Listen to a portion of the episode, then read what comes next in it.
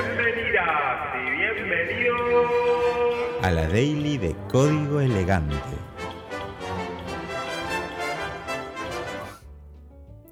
Decidí hacer este contenido porque pasó algo que me resultó muy gracioso.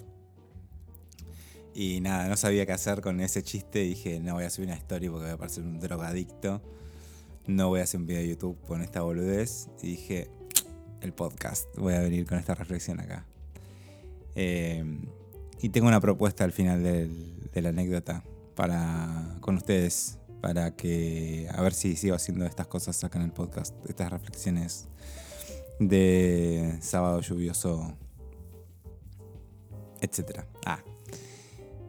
Eh, subí recién a la cuenta de Instagram de APX una foto de una cuenta de memes, eh, nerds, de un CD, un CD viejo, eh, marca Pirulo, esos CDs vírgenes que se usaban para grabar, duplicar software o música.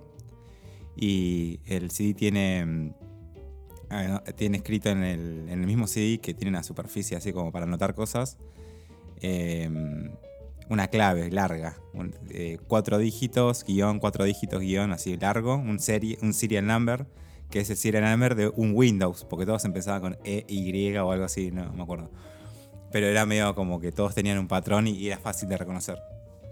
Y el meme es sobre la edad, más que nada, es para viejardos, es como, eh, ¿qué, sos tan viejo, ¿qué tan viejo sos, no? Y te ponen el CDS con, con el serial number de Windows como para decir, ah, usabas una computadora vieja. Ah. Pero bueno, lo que me resultó gracioso fue lo siguiente, y me sigo riendo porque soy un peratudo. Es que eso era. Ese sí era una copia trucha de Windows. Que por la época de la foto, más o menos, seguramente haya sido en el 2000 y pico. Porque antes la gente no tenía cosas para duplicar CDs y eso. Como que era más caro. Y al menos yo recuerdo de tener CDs duplicados o grabadora de CDs en mi compu y que los demás tengan por ahí, en el 2000. Antes, no sé. Pero. O ir a, no sé, a Parque Rivadavia a comprar CDs truchos y todos eran así como grabados en la casa de alguien. Y. Mm, eh, me resultó gracioso pensar que los tipos hacían Windows desde eh, los. Eh, 80 creo que Windows, porque antes se llamaba otra cosa, de OS, claro, la parte, el, Windows en Windows, digamos, de Windows eh, terminal. Em, pero digo, Windows estaba desde los 80, si no, no mal recuerdo, el 3.1 creo que es el primero que tiene interfaz gráfica, después lo voy a chequear. Em, y eso pasó como 20 años después, o sea, hicieron Windows 98, hicieron Windows 2000, 2000 no sé qué, hicieron Millennium, que fue una recontra regarcha, después el Vista y no sé qué. Bueno, por esa época fue más o menos, y ya la tecnología estaba avanzada, no te digo que había iPhone, pero había un montón de cosas re zarpadas. Y los tipos eran re capos haciendo un sistema operativo, o no, ah, pero era la empresa más grande del mundo quizás, o, por ahí Microsoft y hacía Windows y su método de seguridad era una contraseña larga. o sea, no era ningún mecanismo eh, re loco, ¿entendés? O sea, era gente re inteligente, mucha gente de esa, expertos en todo tipo de seguridad, ponele a... Y no, y no se les ocurrió otra cosa que una contraseña larga, porque el serial number, que es ese código que te deja entrar, es básicamente eso no tiene otro mecanismo porque en esa época no había mucha gente o, digamos, había gente que tenía internet y todo, pero no sé si era lo más común y, e inclusive en Estados Unidos creo que era como, bueno, hay gente que se conecta a internet a hacer cosas, como quien llama por teléfono, pero no era una cosa que vivía con vos. Entonces, no te podías agarrar que de la internet, ¿no? ni existía el, o sea, vos vendías software y era en un CD y a la gente le iba a llegar en el CD y vos tenías que ver cómo hacían para que no se lo anden eh, duplicando, digamos.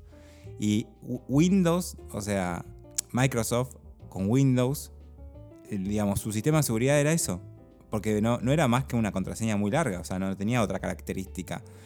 Quizás tenía algún método de encriptado de datos y dentro de ese hash había un dato escondido que tenía que ver con el tiempo, quizás, pero igual era eh, como que al no haber un punto central, o al no tener seguro un punto central donde guardar la data de este serial number ya se usó o no, no hay forma de hacer un chequeo veraz de que es una copia. O sea, no le puedes meter ningún mecanismo para detectar copias porque lo más probable es que caigas en, falsos positivos, que, a mucha gente le salte como que es una copia, pero no, y tengas un montón de problemas, ¿entendés? O sea, eh, seguramente era un problema re complejo, pero igual, dale, ponerle un poco de esfuerzo, no sé, loco, es una contraseña larga, es como que el contrato entre Microsoft y la gente era, eh, mira, te voy a dar mi software que me cuesta una banda hacerlo, o sea, somos la empresa más poronga del mundo y hicimos el mejor software del mundo, ponele a que es este Windows. Te lo voy a dar y te lo voy a vender y encima era caro, es caro Windows comparado con otras, otras por ejemplo macOS, que es de Apple, el, sistema operativo de las Macs. O sea, no lo pagás, pero está implícito en el precio, pero no creo que represente tanto como un Windows, que no sé, me acuerdo que sería 200 dólares, una cosa así. El Windows original, original. No sé si la versión Enterprise o algo así, pero bueno, era carísimo. Y entonces eh, eh, los tipos como hacen un software, lo meten en un CD, te dicen, ok, esto te lo voy a dar a cambio de 200 dólares y te voy a dar esta contraseña que te voy a pedir por favor, por el amor de Dios, que no se la compartas a nadie, porque si no me vas a cagar el negocio, no le des la contraseña que te estoy dando en este papel que acompaña el CD a tu vecino con el CD, porque si no nosotros no nos podemos dar cuenta, ¿entendés? Entonces me cagás 200 dólares.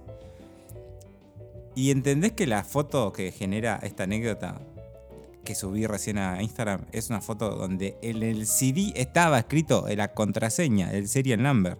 O sea, no solamente era una pelotudez pedirle a la gente que no comparta ese serial number a través de todos los medios posibles, sino que el medio por el cual estabas distribuyendo tu software era una superficie totalmente apta en cuanto a superficie y a tamaño, apta e ideal sobre todo para escribir el serial number.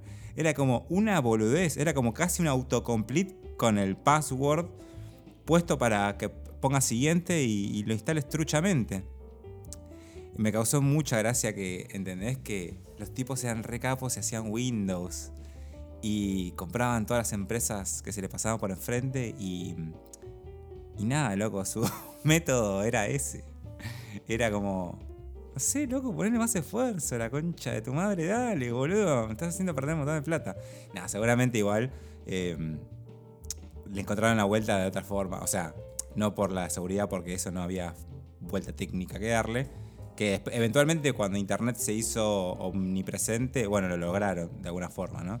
Es muy, ahora te hincha mucho las bolas y te detecta que, que tenés un Windows trucho, creo. No, hace mil que no tengo Windows pero sé que es molesto. Y nada, o sea, habría eh, seguramente lo resolvieron haciendo tratos con, con, no sé, con las que fabrican las computadoras para decirle, mirá, cómpramelo a mí, cosas así, viste que antes comprabas la compu y te venía con Windows, era como, venía así. Y vos lo estabas pagando implícitamente, entonces capaz que le chupaba un huevo un poco el, método de seguridad. Pero no sé, me causó gracia. Así que dije, bueno, el mejor lugar es acá en el podcast. Ah.